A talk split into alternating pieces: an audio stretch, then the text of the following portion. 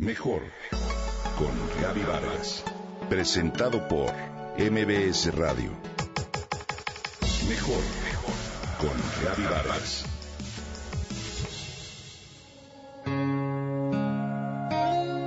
No es insólito que un muchacho tenga ambiciones literarias.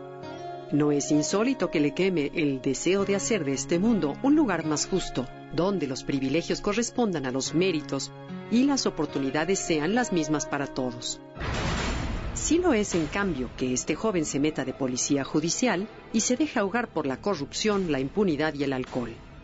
Aún más extraordinario resulta que siga leyendo e intente emerger desde el fango en el que está atrapado, sin entusiasmo y sin esperanzas, para tratar, con más voluntad que buen tino, de resolver un crimen y, de paso, recuperar la dignidad y el oficio perdidos.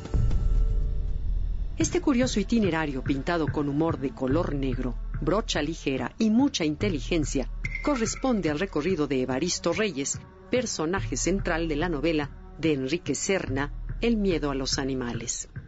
La historia del libro no es menos extraña que la de su protagonista.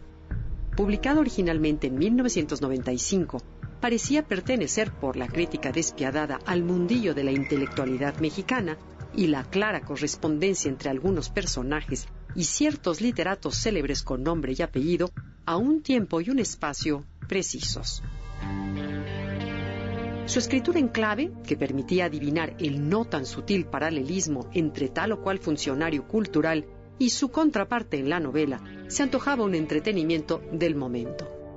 Sorpresivamente, 20 años después, ya muertos algunos de los inspiradores del relato, este sigue vivo y fresco. Como hubiera sido escrito en este año en el que Alfaguara lo ha reimpreso con fina intuición editorial. La razón es muy simple, vigencia. Al parecer, el sistema de favores a través del cual los miembros de las élites culturales se aseguraban un lugar en la parte superior de la pirámide reciclándose según los tiempos políticos e intercambiando prebendas y privilegios alternativamente, no ha desaparecido.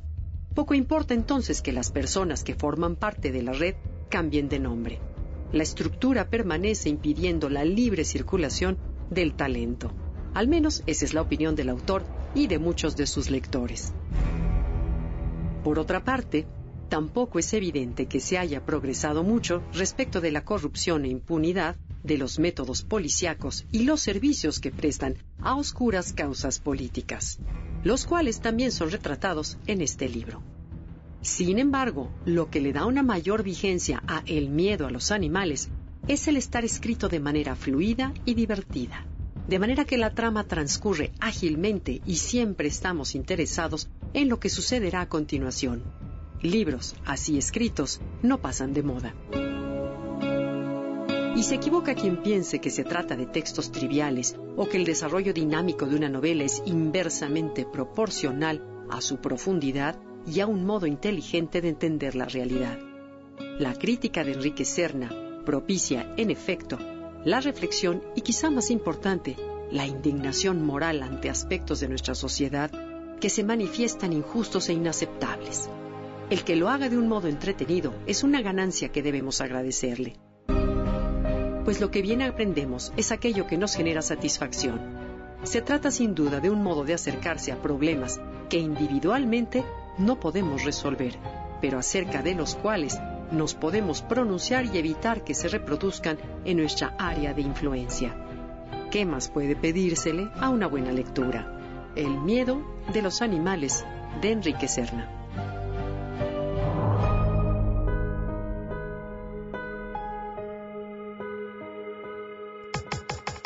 Comenta y comparte a través de Twitter. Gaby-Vargas. Gaby-Vargas. Mejor con Gaby Vargas. Presentado por MBS Radio.